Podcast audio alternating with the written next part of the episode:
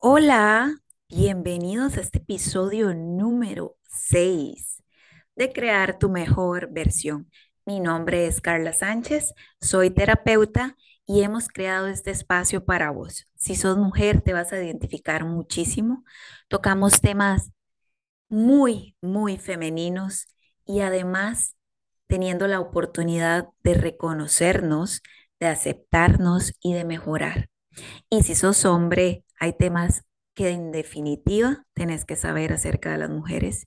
Y hay temas también como poder crecer en pareja y también cómo podés tener la oportunidad de desarrollar todo aquello que está muchas veces contenido por temores que nos impone precisamente la sociedad.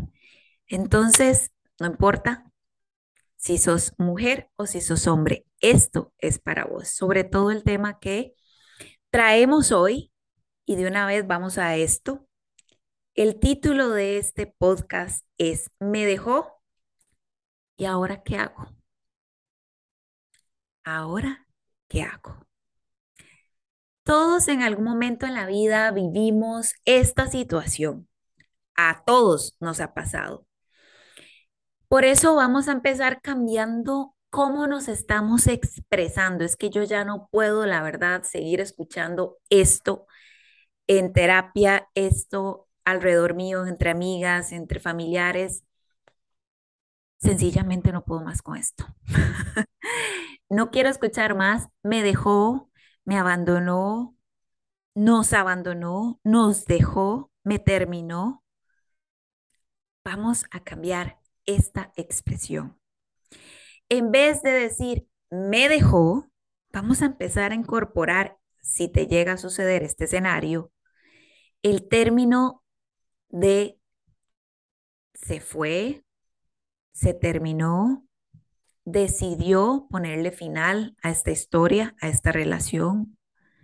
Vamos a quitar este me por lo que es. Se fue. ¿Por qué es importante hacer este cambio porque cuando agregas me a cualquier oración, lo estás haciendo tuyo. Estás tomándolo completamente personal. Te estás poniendo el sombrero en este término de relación o en esta finalización de la relación.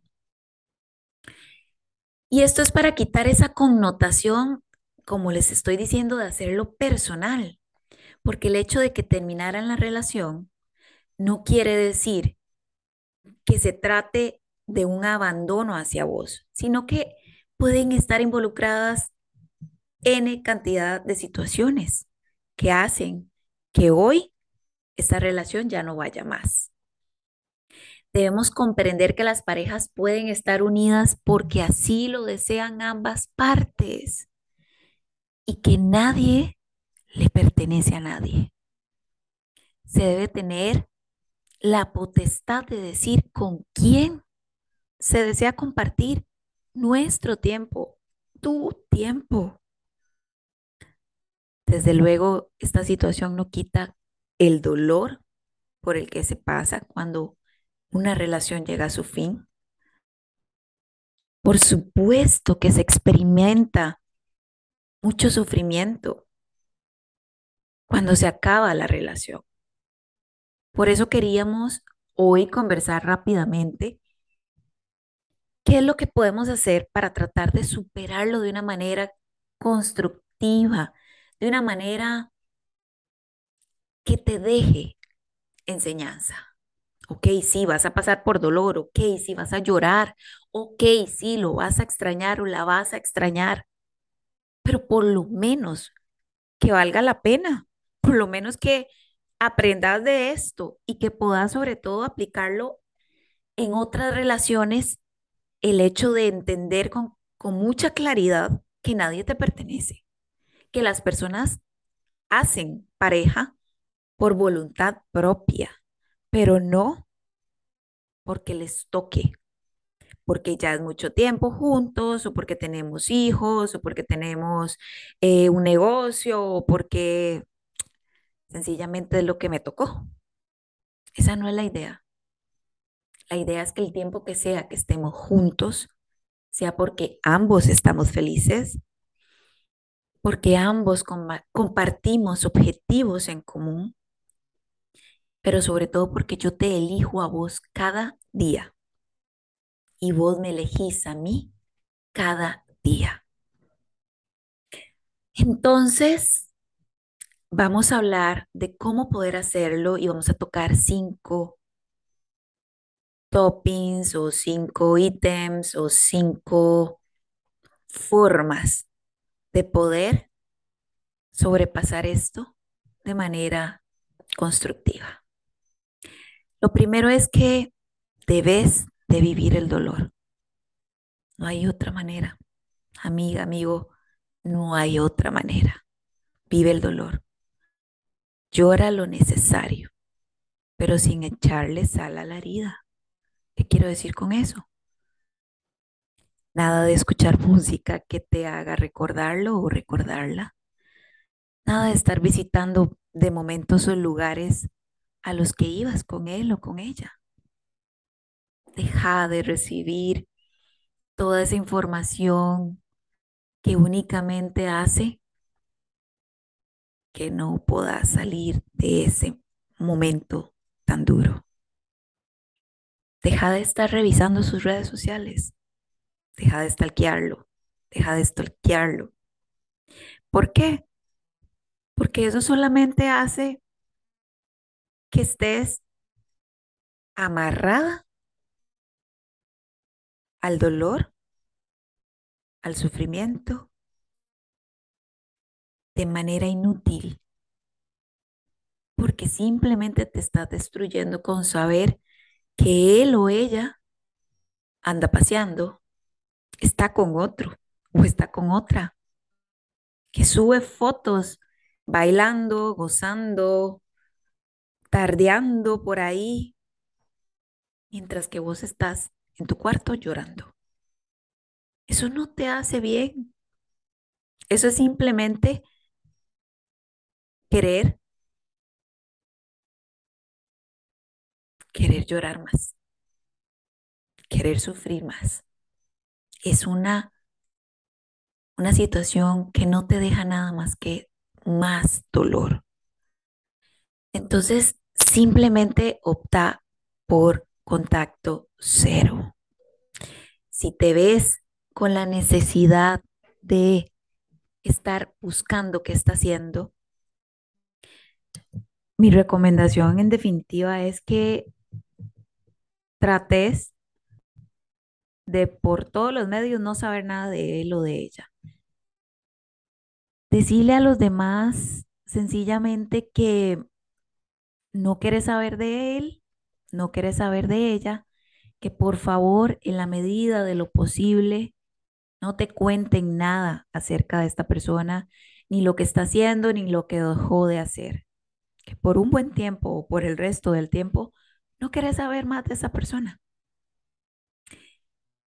Eso es por amor propio, por tu bien. Si tenés que llegar al punto de bloquear, hacelo. No importa lo que piense él, no importa lo que piense ella, eso es lo de menos. Eso no está dentro de tu control de todas maneras. Entonces simplemente déjalo ir, bloquealo si necesitas hacerlo. Aquí la prioridad sos vos y tu estabilidad. Punto número dos, mantenerte ocupada o ocupado. Este es el momento de empezar a hacer todo aquello que no hacías. ¿Te acordás? ¿Te acordás lo que dejaste de hacer por complacer? ¿Te acordás de aquellas amigas que hace mucho tiempo no visitas? Que hace mucho tiempo no tenés convivencia con ella porque no eran de su agrado. ¿Te acordás de aquellos amigos con los que ibas a jugar fútbol todo el tiempo? Pues bueno, retoma de paso el deporte. Ya no es momento para seguir viviendo como a él o como a ella le gustaba. Es momento para que vos tomes las riendas de tu vida y hagas todo aquello que le pusiste pausa. Retomalo. Empezá a darte el chance de ver que hay una vida ahí afuera, que está tu vida ahí esperándote y que ya no depende de si le gustaba o no le gustaba a quién era tu pareja. Punto eh, número tres. Cada vez que sintas que ya no puedes más, recordar, esto pasará. Esto pasará. Cada vez que sientas que nuevamente vas a recaer en el sufrimiento, recuérdate que esto es pasajero y que pronto te irás sintiendo mejor. Que vas a ver, créeme, que vas a ver la luz. Esto es pasajero. Esto, este dolor, te aseguro, amiga, te aseguro, amigo, no va a durar para siempre. Punto número cuatro, y no saben qué poderoso es este. Es, yo creo que es de, de estos cinco puntos, para mí, el más poderoso. Envíale los mejores deseos de corazón. Tal vez, tal vez al principio no te va a salir realmente genuino, pero con la práctica vas a ver que lo vas a desear de corazón. Simplemente envíale los mejores deseos.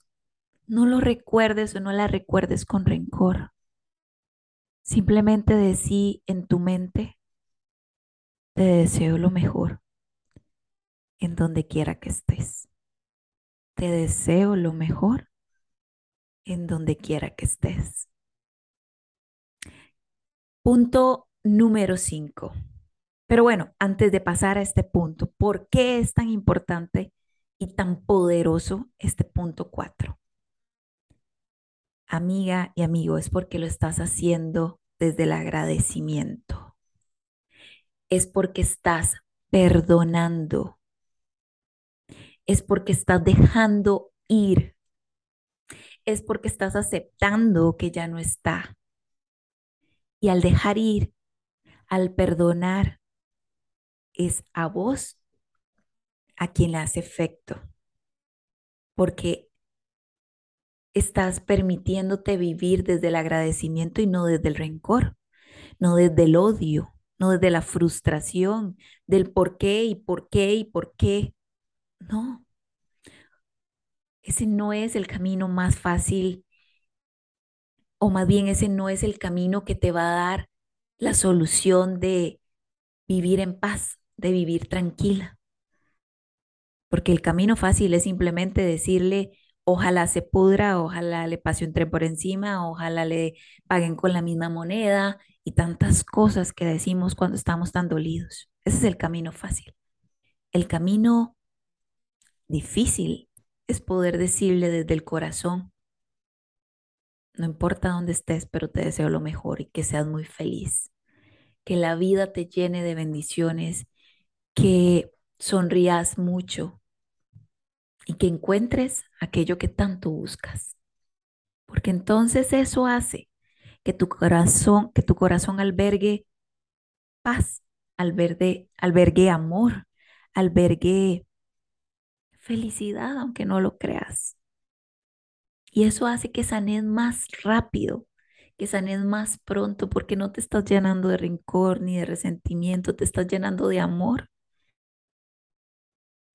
y de agradecimiento por lo vivido. Ahora sí, punto número 5.